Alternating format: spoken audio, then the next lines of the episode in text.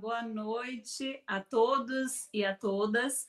Sejam muito bem-vindos para mais uma palestra pelo canal da Cevic. É, nossa casa fica muito grata e fica muito honrada com a presença de vocês nesse final de tarde, início de noite desse domingo. Nós rogamos a presença divina, a serenidade do Mestre, para que nos próximos minutos a gente consiga realmente se concentrar na palestra que está vindo é uma semana, é um mês especial em homenagem às mulheres, especial de mulheres. Então, durante todo o mês de março, né, os domingos de março, é, a condução vai ser feita por mulheres, a condução das palestras. Hoje é uma convidada assim especialíssima, é a Abigail Guimarães, que vai falar sobre a mulher na visão espírita, com votos de muita paz, de muita sabedoria, de muitas bênçãos. A gente convida a Abigail para assumir a condução da palestra nessa noite de domingo. Olá, Gabriela. Boa noite. É um prazer. Saudade Obrigada. de Obrigada. É, eu agradeço não só a você, mas o meu amigo Tony, que está aqui, né? É, cuidando dos aspectos tecnológicos generosamente em nossa casa. Então, boa noite a Gabriela. Então, é, eu queria, nessa noite, eu não sei exatamente, considerando que nós ainda estamos no verão, né, quase no final, o dia mais longo, nós estamos numa tarde e noite, mas vamos considerar boa noite, boa noite a todas as companheiras, né, eu gostaria de começar de forma diferente, nominando todas as nossas amigas, e me perdoe, se eventualmente eu esqueci de alguém. Se eu esqueci, pode me dar um puxão de orelha depois. Mas eu queria cumprimentar todas as minhas amigas, irmãs, companheiras queridas da Sociedade de Jesus Espíritas de Vitória da Conquista, as minhas amigas da CEVIC. Então, boa noite de novo a Gabriela, Gina, que eu tenho certeza que já está aí conectada, nos acompanhando, é o nosso exemplo de disciplina, né? Ela está sempre presente às palestras da casa no dia domingo. Gostaria de deixar meu abraço também a Jerusa, né? a Consuelo, Cleide, minha amiga Karen, minha amiga querida, as duas Rosângelas, Rosângela Oliveira, Rosângela Caldas, Soraya, minha companheira aí de, é, de trilhas, é, Daniela, Fabiane, Gabriela, é, Larissa, Luciana, Lucimara, Meire, né, é, Rita, companheira também lá do grupo de estudo da atualidade espírita, é, Rosilda, Juliana, Zilma, é, Margarida, Amélia, Tânia, Janine, Dayana, é, Flora, Maria Aparecida, Sara e Alba. A todas vocês, um abraço nesse mês especial, né, que a, a CEVIC promove, eu gostaria, inclusive, parabenizar a casa pela iniciativa de dedicar esse mês à ação feminina, na apresentação, nas palestras, e tendo também como tema, né, a mulher e o seu papel, né, e especificamente na, na tarde e noite de hoje nós vamos falar é, da mulher na visão da, da nossa doutrina, a visão espírita acerca é, do universo feminino, do feminino, do feminismo, é essa temática que nós nos propomos a desenvolver é, nessa noite de hoje. É, não tem como não iniciarmos nos reportando. Eu, ah, deixa eu falar uma coisa, eu deixo, deixo meus cumprimentos também aos companheiros, né? Que nesse momento estão companheiros, mas que em outros momentos provavelmente estagiaram no corpo feminino, foram nossas companheiras de luta e que estávamos em outro momento, né? Nós estamos aí no processo de reencontro, nós já estivemos juntos em outros momentos em corpos ora masculino, ora feminino, conforme a doutrina espírita nos ensina. Mas para trazer à, tona esse assunto, há uma necessidade de falarmos a respeito né, é, da, da longa luta da emancipação, da, da, da nossa emancipação. nós vamos nos colocar aqui dentro dessa luta, até por uma questão óbvia. Como nós somos reencarnacionistas, é claro que nós vamos nos perceber dentro dessa, dessa luta em, em vidas passadas. E estamos aqui, né, nesse momento, também participando dessas mudanças, estamos em um momento de grandes transformações, de grande evolução é, social, e o nosso papel, ao longo da história, o nosso papel, é, o papel que nós desempenhamos hoje. Não foi uma luta e não é uma luta fácil, né? Essa luta que envolve a emancipação da mulher. Porque nós não tivemos essas escolhas fáceis. Essas escolhas nunca, aliás, foram fáceis. Porque, na verdade, nós tivemos que romper né, é, preconceitos, romper barreiras, tabus, né? E, na verdade, lá no passado, né, no tempo mais recuado, quando nós, mulheres, é, é, quisemos transformar, né, sonhamos em transformar as relações sociais, né, e empreendemos as primeiras lutas, nós, na verdade, não tínhamos modelo. Era uma luta para romper o modelo um modelo de uma sociedade patriarcal que trazia a mulher numa condição de subalternidade, de submissão, de absoluto anonimato e invisibilidade, romper com esse modelo para trazer o nosso protagonismo. Ah, era uma luta difícil, porque, na verdade, nós não sabíamos né, é, que modelo nós queríamos. E, na verdade, nós ainda estamos nesse processo de construção do modelo né, é, da sociedade ideal. Né? Nós estamos ainda trabalhando na construção. É muito provável que, ao longo né, das nossas lutas, né, da, no processo de nossa emancipação, nós vivemos momentos de grandes dificuldades, né? nós enfrentamos né, rompimento de relações, contrariamos né, interesses, é, desagradamos as nossas, inclusive pessoas das nossas relações, né, nossos é, parentes mais próximos, mais distantes, é, nossos amigos, na medida em que nós rompíamos, né, tentávamos derrubar os mitos, vencendo o medo, contrariando, portanto, né, vencendo os preconceitos também, e contrariando, portanto, aquela é, sociedade que ali estava posta e que nós é, propunhamos mudanças, né? Nós sonhávamos em mudar. É, é claro que nessa luta nós rompemos, tivemos que romper o silêncio que nos foi imposto na medida que nós buscávamos esse é, protagonismo, mas nós falamos, nós não queremos mais ser silenciados. E foi a partir daí que se deu a quebra né, da invisibilidade. E que interessante, nós temos agora o mês de março, né, todo dedicado aí na, na nossa casa à, à mulher, né? com esse protagonismo, inclusive, nas palestras, né? É, na apresentação dos trabalhos. No mês de março, nós temos, inclusive, um dia, que é o dia 8, né, dedicada à, dedicado à mulher, que foi oficializada pela Organização das Nações Unidas em 1975. E esse dia, é, é interessante nós falarmos um pouco sobre esse dia, no que pese já ter passado, né? Mas, enfim, é bom trazer algumas questões sobre o dia 8 de março, porque, ao contrário da maior parte das datas né, comemorativas, que tem um caráter comercial, essa data, é bem verdade que hoje, em alguns lugares, ela vem ganhando, lamentavelmente, um caráter comercial, quando, na verdade, ela se propõe a ser um instante de, de convite à reflexão, sobre as necessidades de mudança. É um dia, enfim, de luta, de protestos, mas que em alguns lugares onde é, essa data é adotada, nós percebemos, é, lamentavelmente, que ela vem ganhando essa conotação de mais uma data comercial.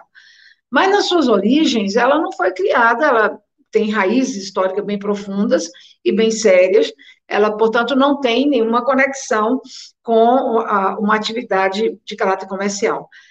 É, é comum que nós façamos vinculação dessa data com um episódio lamentável que ocorreu na, na cidade de Nova York, no dia 25 de março, coincidentemente aconteceu em março, mas não no dia 8, foi no dia 25 de março de 1911, né? Que foi um momento em que as operárias, nossas companheiras lá, é, trabalhadoras das fábricas de tecido estavam em processo de mobilização, lutando pela redução do trabalho, da, da, jornada de trabalho, naquela, naquele momento eram 14 horas de trabalho, 14 horas diárias, sem descanso semanal, elas lutavam pela redução, pelas melhores condições de trabalho, lutavam, inclusive, já ali naquele momento, contra o assédio, contra a escravização e, pasmem, contra o espancamento.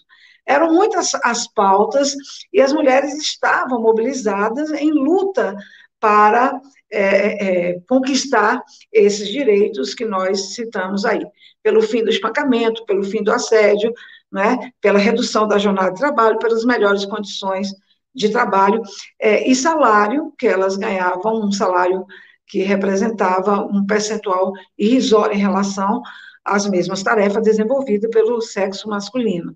Então, nós, naturalmente, lembramos dessa data, porque é uma data em que nós vamos ter as primeiras grandes mártires né, do movimento reivindicatório das mulheres, por conta da repressão policial que aconteceu. É, esses operários, porque também tinha homens protestando, eles se refugiaram na fábrica e foram trancados dentro da fábrica e foi ateado fogo no prédio. Os números, a depender da fonte que nós busquemos, são díspares, mas morreram mais de 140 pessoas, sendo que 125, 126, às vezes 129 eram mulheres. Então, elas se transformaram em mártires. Mas naquela mesma cidade, em 1909, nós já tivemos ali uma, um grande, uma grande manifestação que reuniu né, aproximadamente 15 mil mulheres. Essa, esse dia, na verdade, ele começou a ser construído por uma luta das mulheres operárias, né? não só no, na, nos Estados Unidos, mas também no continente europeu, e especialmente na Rússia. As mulheres operárias, elas saíam reivindicando os seus, os seus direitos, participavam, inclusive, é, é essa data foi discutida é, na conferência, na segunda conferência é, das trabalhadoras socialistas, das mulheres trabalhadoras socialistas, e essa data já foi discutida, depois ela é, acabou sendo definida, e ela está ligada, na verdade, a esse movimento das operárias é, da, da Rússia. Inclusive, em 1917, né, elas tiveram um papel fundamental, elas interferem, inclusive, naquela revolução que vai acontecer em 1917, porque naquele momento o país estava mergulhado na Primeira Grande Guerra e, ao mesmo tempo, assistia uma mobilização da população empobrecida, né? E as mulheres saíram às ruas, né? Exigindo lá em São Petersburgo, Moscou, as grandes cidades da Rússia, é, numa marcha conhecida como Pão e Paz. Elas reivindicavam, né? É, alimentos, forma de sustentar as suas famílias, porque a economia do país estava desestruturada, o país vivia um caos, e, e, reivindicava a paz, né? pedia a, a saída da Rússia do cenário da Primeira Grande Guerra. Então, é a partir dessa luta né, é, é, contra a fome e pela paz que nós vamos ver é, ganhar força né, esse movimento é, das mulheres.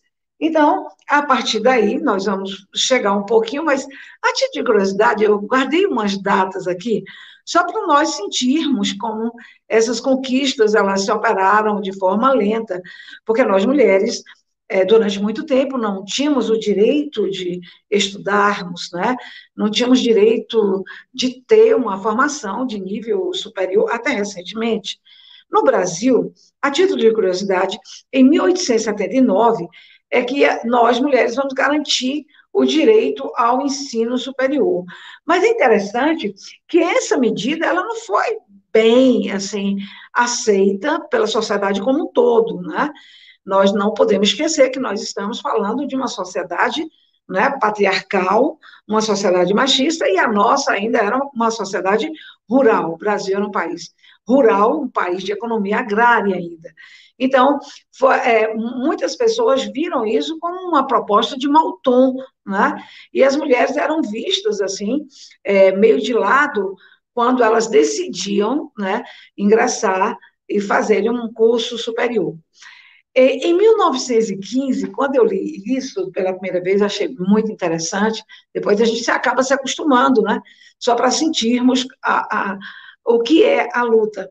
As mulheres tiveram direito de abrir contas no banco. Mas essas contas, elas poderiam ser abertas desde que houvesse autorização do marido. Então, elas não tinham autonomia. Veja como as coisas eram e quantas conquistas já foram feitas, né? Então, elas poderiam abrir, mas desde que os maridos permitissem que essa conta fosse aberta. Em 1893, é, é, nós tivemos o, o primeiro país a permitir, porque existia uma luta sufragista, as mulheres reivindicavam o direito ao voto, né, e a sua participação política. Ela é hoje bastante significativa, mas ainda não representa né, é, o quantitativo feminino. Né? Quando nós olhamos a representação feminina nas câmaras, né? o número de prefeitos, deputadas, né? é, senadoras ainda é bastante limitado. Então, o primeiro país foi a pequenina Nova Zelândia, em 1893, não tem tanto tempo assim, né? e pouco mais de 100 anos. E no Brasil, esse direito ao voto foi conquistado em 1932. E aí nós vamos dar um salto, né? Porque em 1979, que foi muito tempo depois, nós conseguimos eleger a primeira senadora do Brasil. Em 1985, foi instalada a primeira delegacia especializada em atendimento à mulher, né, considerando a violência a que ela era submetida e as dificuldades que ela tinha, que elas tinham, que nós tínhamos, né? Vamos nos colocar no, na, na, posição aí de quem está participando efetivamente dessa luta, até porque estamos falando de uma história mais recente. Então, a, a participação da, da, da mulher no, no, sentido de ter um lugar onde elas pudessem, né, registrar suas queixas né, porque até então era um universo predominantemente feminino, masculino, e elas eram costumeiramente humilhadas, né, e muitas vezes a sua queixa não era levada em conta. Então, foi um avanço termos né, a primeira delegacia, isso também não tem tanto tempo, foi em 1985. Em 2006, nós tivemos a aprovação da Lei Maria da Penha, e em 2015 foi aprovada a lei de feminicídio, né? ou seja, o assassinato de mulheres por conta da sua condição de mulher. É a violência né, é, mais extremada contra, é, contra a mulher. Então, nós tivemos aí a aprovação é, de uma lei né, de feminicídio. E aí, interessante que sexta-feira, não sei se vocês acompanharam, mas o Supremo Tribunal Federal é, formou maioria para considerar inconstitucional assassinatos né, é, de mulheres, e no, na, no, processo de defesa, é, esses homens alegavam a legítima defesa da honra. Né? Em pleno dois, 2021, é, né, é que o Supremo é, julgou essa ação inconstitucional, né, ou esse tipo de é, arguição nos tribunais, né, é, como uma coisa inconstitucional. Bom, mas na verdade, em 1945, logo quando a ONU foi criada e que foi né, firmada a Declaração Universal dos Direitos Humanos, é, através da, da Carta das Nações, nós vimos lá o reconhecimento da igualdade de direitos. Né? Ela foi é, criada, né? a Carta das Nações, aí está, e o que nós temos ali é que as mulheres, no mundo inteiro, onde quer que nós estejamos, nós temos o direito a uma vida livre de discriminação, livre da violência, livre da pobreza. E que a igualdade de gênero é um requisito central para que nós alcancemos o desenvolvimento. Mas veja que está posto que nós estaríamos livres da discriminação, da violência e da pobreza, e que usufruiríamos de uma relação, uma vida social marcada por um equilíbrio pela, pela igualdade do, do gênero. Aí nós poderíamos efetivamente considerar um nível de desenvolvimento. Inclusive foi criada, é bom que nós saibamos, existe a ONU é, Mulheres Brasil, que foi criada exatamente com o objetivo de fortalecer e ampliar os esforços né, é, em defesa dos direitos humanos das mulheres. Mas vejamos que isso está estabelecido na Carta Maior, que é a Carta né, da Declaração dos Direitos da, da ONU, mas é, é esses direitos efetivamente não foram legitimados, é, é, legitimados, melhor dizendo. Então, nós temos países em que é, o, o, retrocessos existem, existem alguns avanços, outros retrocessos, alguns países que não avançaram absolutamente nada, né? É, alguns países que avançaram bastante, nós temos níveis diferentes né, é, dessas conquistas das mulheres, do reconhecimento ou da adesão desses países a essa declaração da, dos direitos das, das mulheres. Né? Então, eu, particularmente, ao longo da minha vida, nas minhas viagens, pude observar em muitos lugares que, que visitei, é, quão difícil ainda e quão distante da emancipação né, estão é, é, essas mulheres de alguns, de alguns países. É muito comum, inclusive, que quando está próximo ao Dia Internacional né, da Mulher, é, que vejamos uma série de matérias mostrando as dificuldades, né, em que muitas das nossas irmãs estão inseridas, né, e quão difícil e quão longa ainda é a marcha para a, essas conquistas. Em 1951, depois eu entro na questão espírita, mas nós estamos trabalhando, fazendo um apanhado assim, histórico, exatamente para inserir a, a doutrina espírita e qual a visão do espiritismo é, diante de todas essas lutas, né, movimentos né, emancipatórios, e qual é a posição do Espiritismo. Então, em 1951, a Organização Internacional do Trabalho, que é uma agência das Nações Unidas, aprovou a igualdade salarial, ou seja, homens e mulheres em trabalhos iguais têm direito aos mesmos salários. Isso nós sabemos que não é verdade, é uma extraordinária disparidade. Essas disparidades são menores nos países mais avançados e maiores nos países mais atrasados. Aqui no Brasil, alguns estados, né, é, a situação é mais equilibrada, em outros, no entanto, essa defasagem ainda é bastante significativa. Segundo o Fórum é, Econômico Mundial de Davos, na Suíça, que sempre é realizado e reúne as figuras né, mais proeminentes das finanças, né, e, a, e os líderes mundiais para discutir as questões das finanças e o futuro econômico e financeiro do mundo.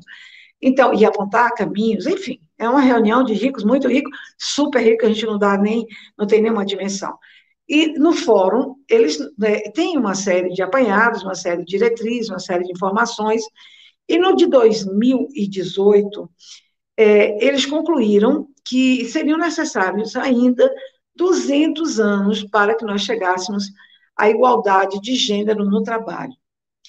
E 108 anos, eu achei até que o, o número não foi tão extenso, ou o prazo não foi tão expressivo quanto nós consideramos os 200 anos para a igualdade de gênero, né? Mas no trabalho. Mas seriam necessários 108 anos para que nós tivéssemos, né, é, essa igualdade no campo da educação e na representação política. Veja que nós melhoramos muito quando nós né, é, é, fazemos é, esse apanhado né, e trazemos algumas informações do passado para hoje, nós constatamos que houve melhorias substanciais. Né? Mas veja bem, agora sim, a doutrina espírita.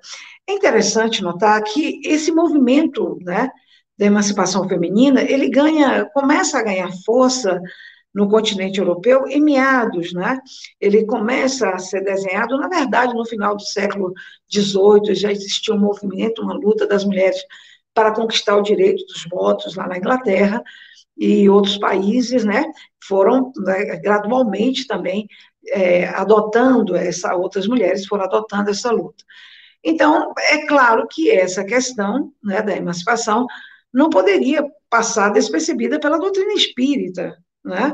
Então, todas as questões é, interessavam ao nosso codificador e ele vai perguntar né, a respeito dessas questões, né? Eu queria chamar a atenção, inclusive, é, é só registrar que Kardec era casado com uma mulher que não era uma mulher comum. Aliás, a relação deles era uma relação muito interessante. Amélie Baudet era uma mulher intelectualizada, né? Afirmam que ela escreveu, há quem afirme que ela chegou a escrever três livros, né? Não há, assim, ainda é, registros, né? É, contundentes desses livros, mas que ela escreveu, é, chegou a escrever três livros. Era uma mulher intelectualizada, ela era mais velha que Kardec, né? O que não era uma coisa comum Normalmente, os homens eram muito mais velhos do que as suas, do que as suas companheiras, né?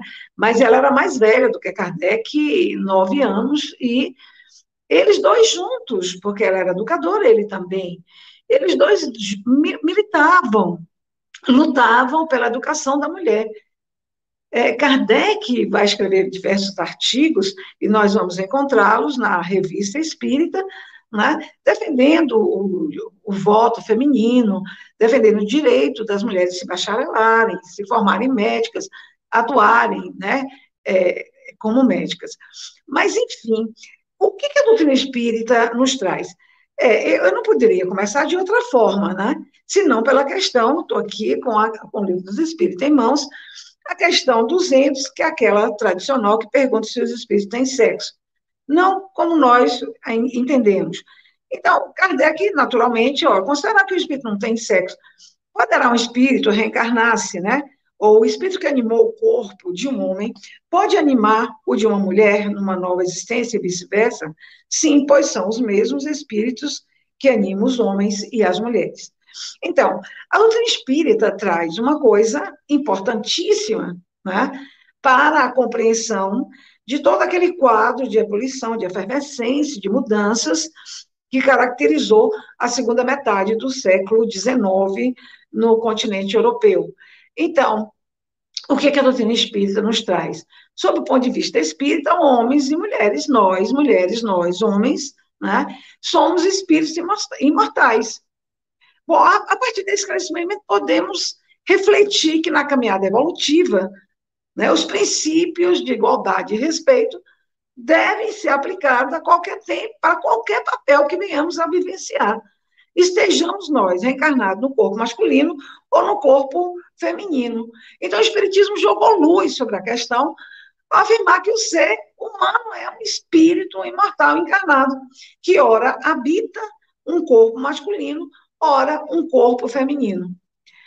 E, inclusive, na questão né, 202, na questão subsequente, Kardec indaga se na hora de reencarnar, se nós damos preferência a isso, isso é indiferente. Nós hoje não temos essa consciência por conta do esquecimento, né?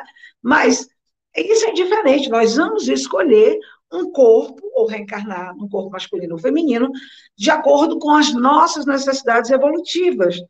Então, se for mais interessante reencarnar como mulher, virei no corpo feminino. Se for como homem, virei no corpo masculino. Para progredirmos, evoluirmos, atingirmos a perfeição, adequada à perfeição do nosso Pai, né? nós vamos ter que aprender de tudo, estagiarmos tanto no corpo masculino quanto no corpo feminino. Então, o que nós vamos considerar é a necessidade né, é, do, do, do, né, da nossa evolução. O que, que é padrão na nossa evolução? No Livro dos Espíritos, na Lei de Igualdade, no é, é, item sexto, nós encontramos igualdade dos direitos do homem e da mulher. São seis perguntas, perguntas objetivas que ferem diretamente essa questão. E talvez eu venha trazer nesse momento um certo incômodo, né?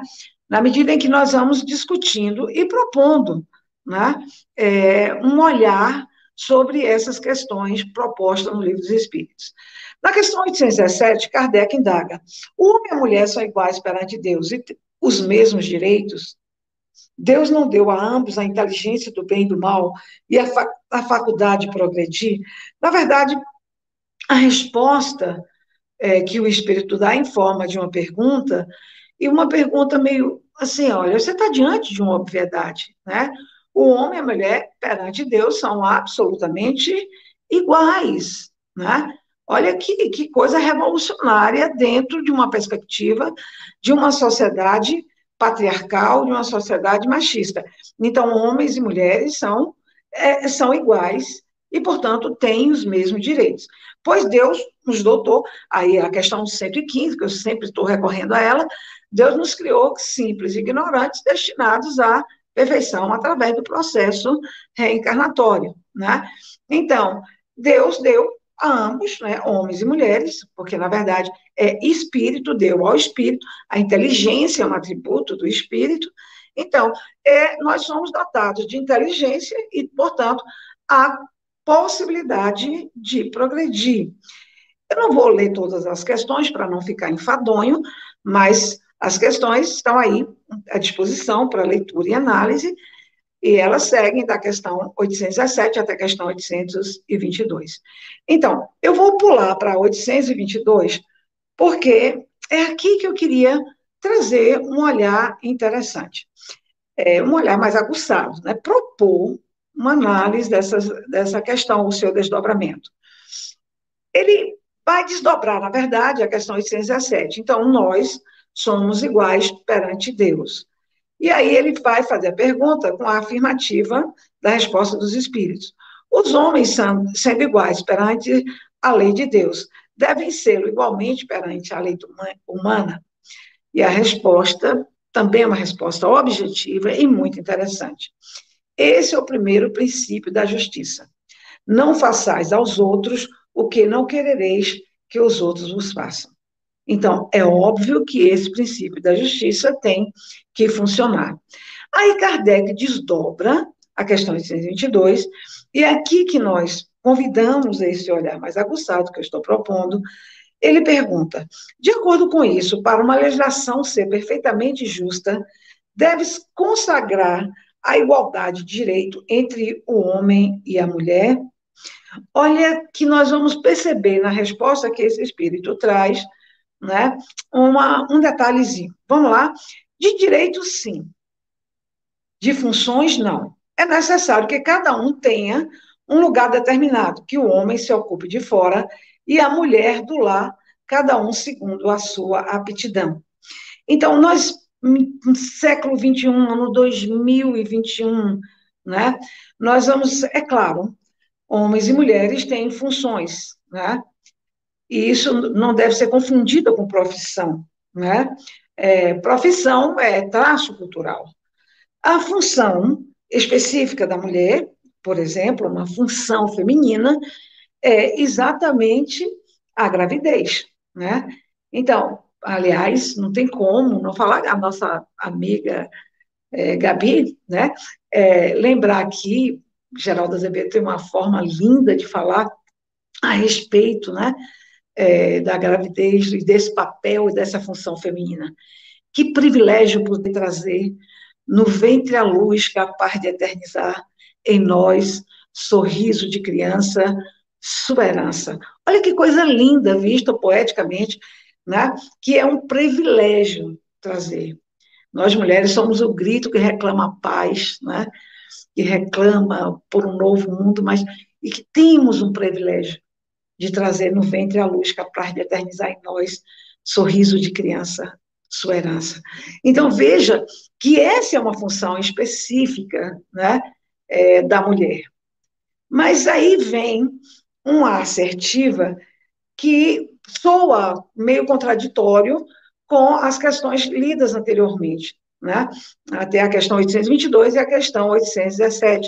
Porque aqui a afirmativa de que o homem deve se ocupar né, de fora, dos, dos trabalhos de fora, e a mulher é, é, dos trabalhos internos, né? Ou seja, a, o, o, homem, os trabalhos externos, e a mulher, o trabalho do lar, né, consolidando, portanto, uma, um comportamento, uma visão que já caracterizava que não, a, a sociedade então, e que não significava, na prática, nenhum avanço.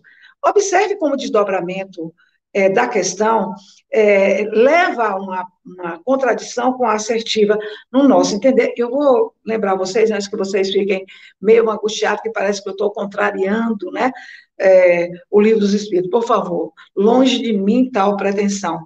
Mas observem, a lei humana, para ser justa, deve consagrar a igualdade de direitos entre o homem e a mulher. Todo privilégio concedido a um e a outro é contrário à justiça. A emancipação da mulher segue o progresso da sua da civilização. Sua escravização marcha com a barbárie. O sexo, aliás, só existe na organização física, pois os espíritos podem tomar um e outro, não havendo diferença entre eles a esse respeito. Por conseguinte, devem gozar dos mesmos direitos. Então, os direitos são assegurados, e eu acho isso, isso extraordinário, considerar que isso foi dito no século XIX, meados do século XIX, é um avanço que nós não damos conta, né? É, esse avanço de, ou dessa é, assertiva de que qualquer processo né, que negue a emancipação da mulher né, é, é, é contrário à civilização e a humanidade caminha para a barbárie. E, e aí nós queríamos lembrar que alguns ensinamentos, eles são contextualizados. Ou seja, eles refletem um momento histórico. E eu vou recorrer ao próprio Kardec, que em momento algum né, falou de sacralidade da obra que estava ali produzindo. O que nós não podemos perder de vista nunca é que a doutrina espírita é ciência. Né? E ciência também existe, não é só a ciência exata, existem a ciência da humani das humanidades, né? Então, a sociologia, por exemplo. Então, trazendo é, a, a, visão né, do, do, nosso codificador, que é um homem né, que via para além do seu tempo, é, ele disse que o Espiritismo poderia ser modificado, poderia ser ajustado. Não está isso escrito lá é, é, é na Gênese, é, ele poderia ser modificado segundo a ciência ou ideias que viessem demonstrar né, é, que a, aquele princípio, aquela ideia, né, é, deveria avançar acompanhando o avanço do tempo. Então, ele não sacralizou. É claro que existem ensinamentos que eles não podem ser modificados.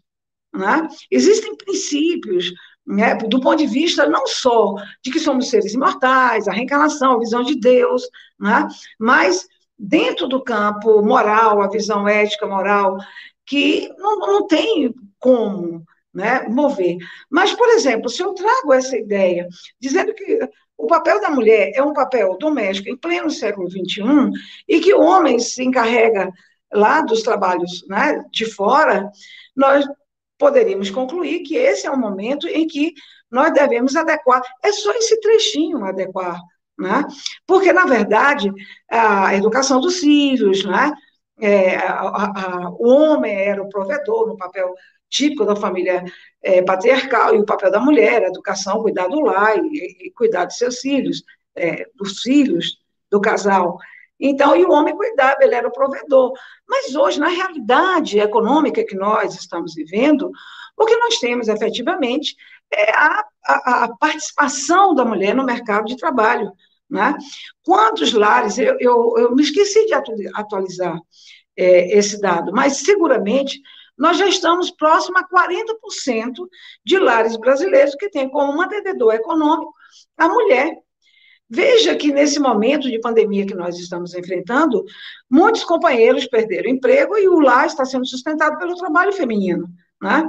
Quantas mulheres, né, nesse momento é, de excepcionalidade que nós vivemos, em que as agruras financeiras estão aí, elas estão se virando se reinventando e criando um mecanismo para serem mantenedoras é, do lar. Então, quando nós falamos né, que a, a, a mulher cabe o papel de, de, do interior e do homem ao exterior, é, ele não se compatibiliza, inclusive, com a Carta né, da, das Nações Unidas, que trabalha para legitimar a igualdade entre homens e mulheres, que não foi legitimada ainda, como vimos, mas que está aí como proposta. Então, aí, se nós mantemos essa ideia, nós estamos, estaremos contrariando né, uma coisa maior, que é exatamente o direito à igualdade, né, e de encontrarmos, né, com o livre-arbítrio que Deus nos concedeu, né, o nosso espaço e fazermos as nossas conquistas. Então, é, pedimos licença, inclusive, para lembrar que, na verdade, na medida que o tempo passou, Kardec escreveu uma série de artigos que vão ao encontro dessa assertiva que eu estou fazendo. Ele fez, por exemplo, eu vou ficar, eu ia citar um artigo da revista de 1865 e outro aqui de 1866. Eu vou ficar só nessa aqui por conta é, do tempo, porque senão deixaremos de falar algumas coisas que consideramos importantes. Veja, é aquele famoso artigo que, numa palestra recente que eu fiz, A Mulher no Evangelho, eu tive a oportunidade de é, me referir a ele. O título é instigante: As mulheres têm alma, e a partir daí Kardec vai desenvolvendo uma série de ideias.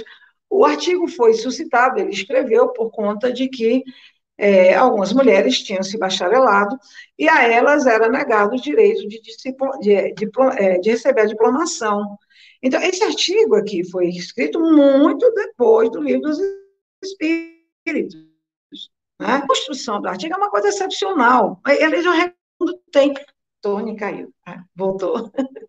Então, todo mundo tem que ler a nossa recomendação aí. Vou repetir: Revista Espírita, 1800 e 66, é o primeiro artigo, né, é, o artigo número 1 da, da revista, portanto, de janeiro, né. É, então, é, Kardec vai construir a, a sua linha de raciocínio exatamente em defesa desse direito dessas mulheres receberem a sua diplomação, exercerem a sua profissão, e ele vai construindo, assim, de forma provocativa, perguntando se isso seria uma concessão dos homens, né, de garantirem o diploma a essas mulheres e o seu direito de exercer a profissão, ou, ou se seria o reconhecimento de um direito natural. Né?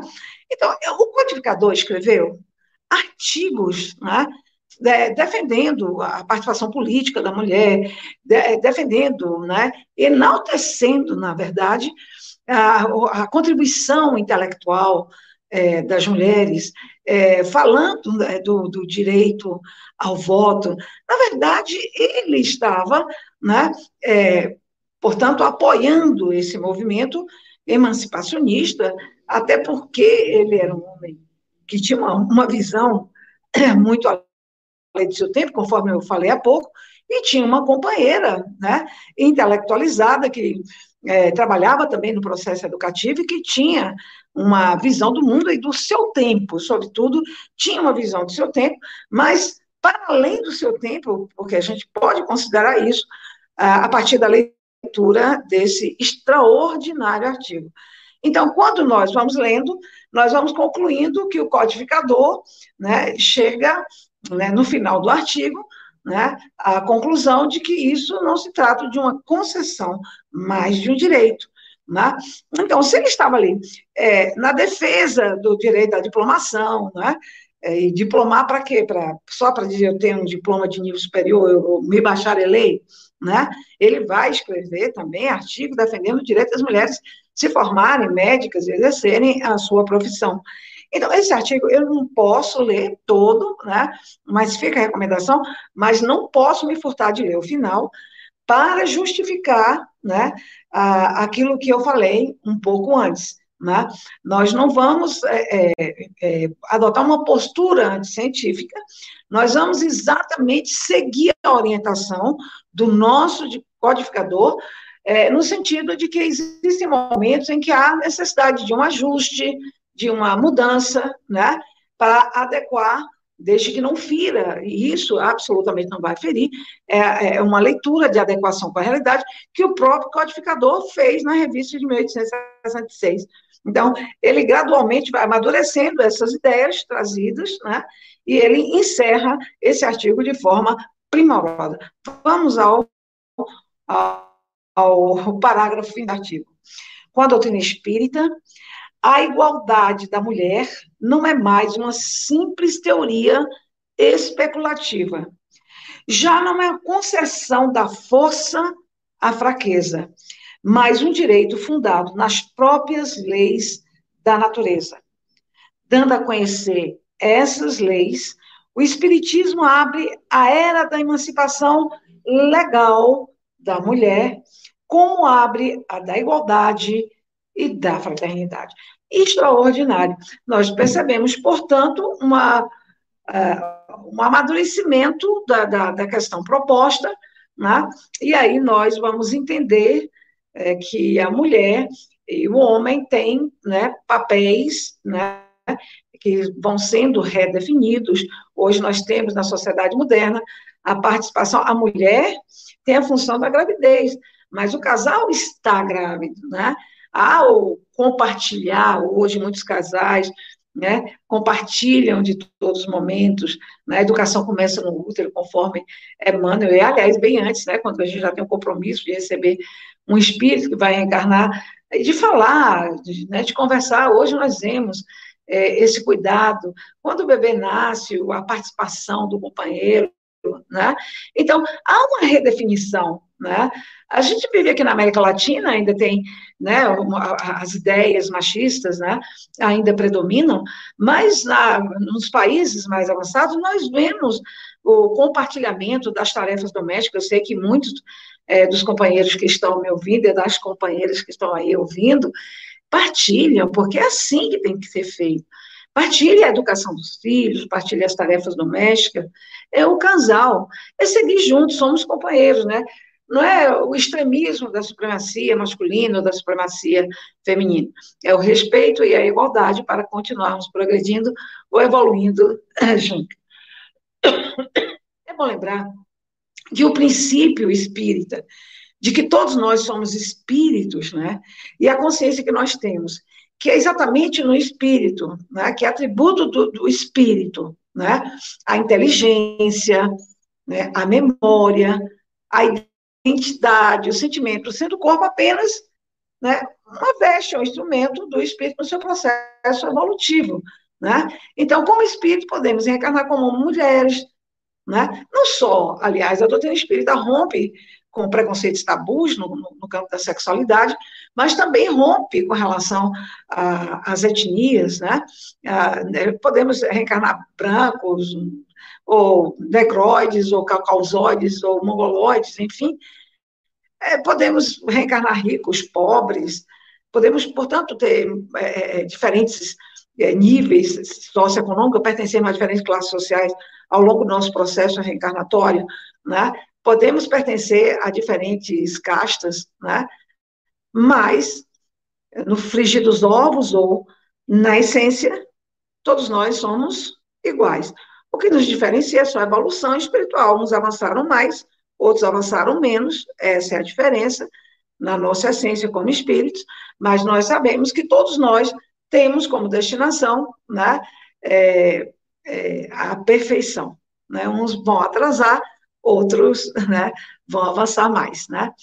É, eu queria até falar, dar um depoimento pessoal, porque algumas, é, quando nós conversamos, eu é, tenho aqui um monte de irmãs, e é natural que nós é, estudemos Espiritismo, conversemos algumas questões, né, e é, nós tiramos as nossas dúvidas coletivamente. E aí nós observamos Vamos isso, mudanças inclusive no movimento espírita.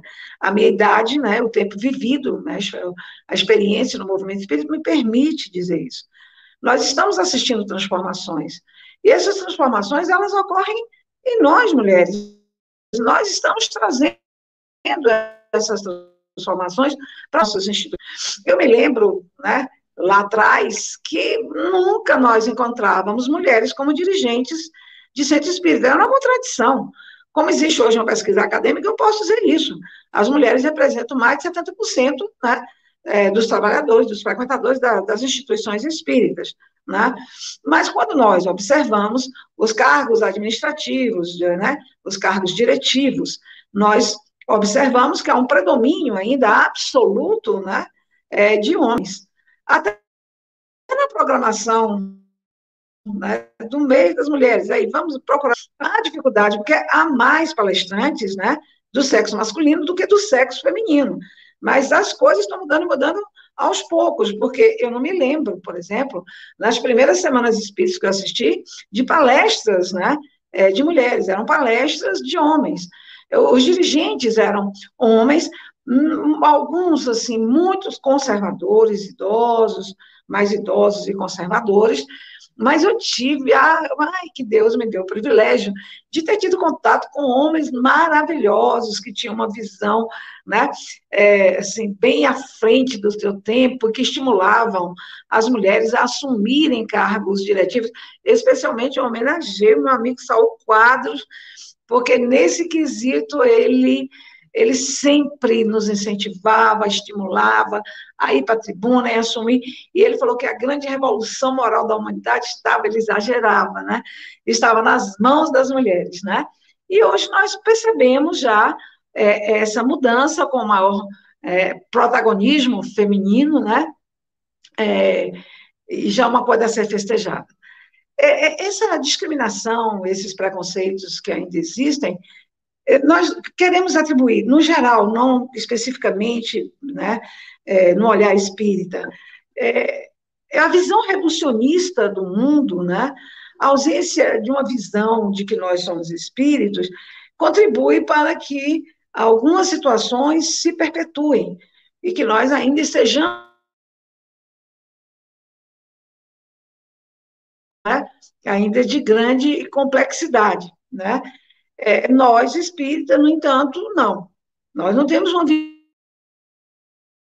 algum, nós podemos imaginar que um companheiro, eventualmente, ou uma companheira, ainda tem essa visão, né, que não se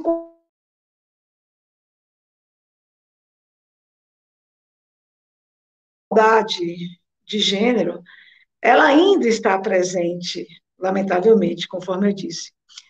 E é trágico constatar isso, que em pleno século XXI ainda existe essa brutalidade atávica, né, da dominação do forte contra o fraco, isso ainda persiste nas nossas relações. Nós vimos aí com a pandemia o aumento da violência doméstica, não que ela ainda existisse, mas ela se tornou ainda pior. Um, um aumento no índice de feminicídio da, da violência de, é, doméstica. E nós estamos ainda convivendo com as diversas formas que o machismo assume.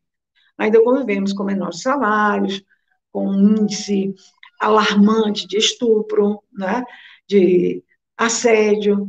Nós podemos dizer que nós avançamos, e avançamos de forma muito significativa, mas é preciso avançar mais. E aí nós lembramos do caráter educativo que a doutrina espírita tem. Então, é preciso uma educação né, que nos reeduquemos, que eduquemos a nós mesmos, né, e que possamos educar dentro de um novo padrão, né, esse padrão que está distante de ser esse padrão reducionista, mas de espíritos imortais que somos, né, e de companheiros, e com a ideia de que nós, como espíritos mortais, podemos encarnar como homens ou como mulheres. Habitualmente, nós reproduzimos nos nossos filhos esse modelo que nós recebemos e aí nós não rompemos com isso, né?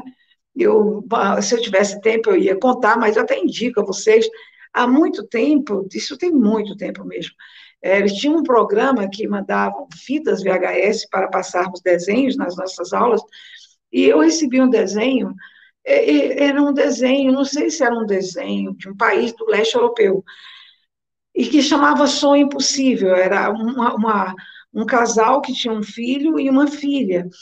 E aí a mulher levantava bem cedo, o homem continuava dormindo, a mulher é, cuidava do, do, das crianças, trocava roupa, fazia comida, e, e saía, e levava os meninos para a escola, para a creche, e corria para o trabalho, voltava, fazia a feira, voltava, pegava os meninos da creche, chegava lá, dava banho e, e trocava de roupa. Enfim, essas atividades que nós estamos acostumados.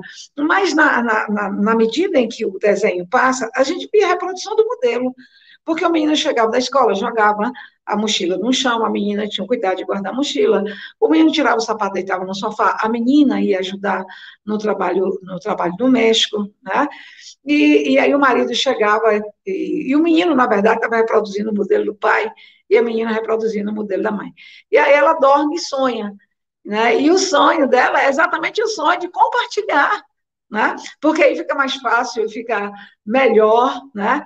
É, para todo mundo. Então, nós não precisamos reproduzir, é, reproduzir esses modelos culturais, nós precisamos sim mudar a sociedade, construir uma sociedade melhor. Buscar essa igualdade, né, de caminhar juntos. Não é dominação, não é subserviência. Caminhar né, juntos, né, e, com respeito e com igualdade. Eu quero crer, é a visão que eu tenho, que essa desigualdade de gênero que ainda persiste é produto da manifestação das nossas falhas morais. E não há como não lembrar do nosso modelo, né? porque Jesus trouxe tantas liberdades. E ele trouxe uma importantíssima, né? que é o resgate do feminino. Né? E nós vemos, por exemplo, o resgate do feminino na mulher samaritana, porque foi a ela que Jesus falou que ele era o Messias, né? Foi a Madalena que Jesus reservou, né? A, a, o pedido para que informasse que ele havia voltado, né? Que ele noticiasse entre seus pares. Tanta coisa interessante, tanta coisa bacana. Mas, enfim, gente, nós já chegamos ao final. Eu espero que eu tenha contribuído de alguma forma para nós repensarmos a nossa sociedade e nesse momento de turbulência, de efervescência, de transformação, é, buscarmos, né, através da alta educação, da educação daqueles que convivem conosco, né, é, mudando modelos culturais, é, contribuirmos para a construção de uma sociedade melhor, para que acelerem esse mundo de regeneração que nós tanto sonhamos, né? Eu queria deixar como registro, não vou falar nenhum poema, não vou contar nenhuma história, mas uma frase lapidar. Tem um escritor angolano que eu gosto, tem muitos livros dele, que é o Mia Couto. E ele escreveu uma frase assim, ele escreve muito sobre as mulheres, né? Então, inclusive a, a série Mulheres de Cinza, que eu recomendo, as obras de Mia Couto mas ele disse assim: as mulheres não precisam de rituais para festejar a vida. Elas são a festa da vida. Uma frase foi dita por ele, eu vou pedir licença a ele para alterar. Nós, mulheres, não precisamos de rituais para festejar a vida. Nós somos a festa da vida. Que Deus nos abençoe e nos guarde no seu amor e na sua paz hoje e sempre. Um beijo a todos vocês. Big, muito obrigada. Eu passaria a noite inteira escutando sobre esse assunto, é algo que particularmente eu gosto muito, que eu acho que a gente precisa falar muito, inclusive falar muito nas casas espíritas. A gente precisa trazer esses assuntos que às vezes, muitas vezes causam desconforto, muitas vezes causam discussões, mas a gente precisa trazer à tona e embora nós, você colocou muito bem que embora nós sejamos maiorias de frequentadoras das casas espíritas, os nossos trabalhos como, traba como trabalhadoras, nós também somos maioria de trabalhadoras, mas ficam em atividades como atividades do lar, organização de evento, organização de lanche, organização né, da estrutura da casa espírita, mas quando é para botar a cara assim, ó, nós somos minoria. E aí eu, eu sempre via isso como uma visão do machismo também na, na, no espiritismo, e aí na sua fala eu fiquei refletindo quantas e quantas vezes ela foi convidada para botar minha cara aqui, eu digo, ah, ainda não. Ah, depois eu vou. Ah, não estou pronta, né? Então a gente. É, é, é Gabi, nós mesmos trazemos esses rancos, né? Para dentro da casa. E que bom que a gente participa de uma casa onde a representatividade feminina é extraordinária. Não só é, é no suporte, né? Mas é, à frente, porque nós tínhamos o Cari, que era presidente da nossa casa, agora nós temos Rosângela, que a mulher está ali presente na linha de frente, né? é, do trabalho, né? Eu, inclusive, estou aqui usando o presente que a presidente, a ex-presidente me deu, a blusa muito bonita. Eu falei, cara, a primeira palestra que eu vou fazer, eu vou usar esse seu presente, a homenagem a essa mulher, a homenagem a essas mulheres guerreiras que somos todos nós, né? Na luta e na festa da vida, né, Gabi? É, como eu falei, eu ficaria aqui a noite toda, eu quero para finalizar, particularmente, agradecer a menção à minha gestação e a música, eu vou procurar a música, e é bem isso. Fabiano, quando anunciou, meu esposo, quando anunciou a gestação para os amigos, ele disse: estamos grávidos. E um deles disse assim: não, grávida da sua Ai, esposa. Grávida da sua esposa, porque o neném está dentro dela, você vai ser pai. Quer dizer, eu já sou mãe, ele ainda vai ser pai, né? mas é, de todos que ele falou, foi apenas um que respondeu desse jeito. E é tão incrustado, e ele é uma pessoa maravilhosa, e é uma, uma questão tão incrustada na gente, assim, né? De que a mulher já nasceu mãe, mas o pai, o, o pai se, o homem se transforma pai, que isso também é algo que a gente tem que discutir muito. Agradeço muito as reflexões que você trouxe, a contextualização histórica, a contextualização espírita, a, a firmeza de se posicionar de uma forma respeitosa a respeito da necessidade da atualização também da, da atualização da interpretação espírita e da, né, do que Kardec trouxe no, no livro dos Espíritos, do que ele trouxe depois em outros textos. Muito obrigada. A vocês, quer acrescentar mais alguma coisa, Big? Eu acho que a internet dela tá... Não, não. Obrigada. Obrigada a vocês que nos assistiram até agora. Eu vi muitas mensagens de mulheres aí. Continuemos ocupando esses espaços, continuemos colocando a nossa voz, nos posicionando, nós estamos em uma casa em que nós realmente trabalhamos juntos, nós estamos em uma religião né, que, que reconhece o nosso papel, então vamos ocupar esses espaços, sim, com respeito, mas também trazendo o nosso posicionamento. A todos vocês, muito boa noite, muito obrigada. A programação da CEVIC continua praticamente todos os dias da semana. Vocês podem acompanhar pelo Instagram é, toda, toda a agenda semanal, tá bom? Beijo grande, fiquem com Deus.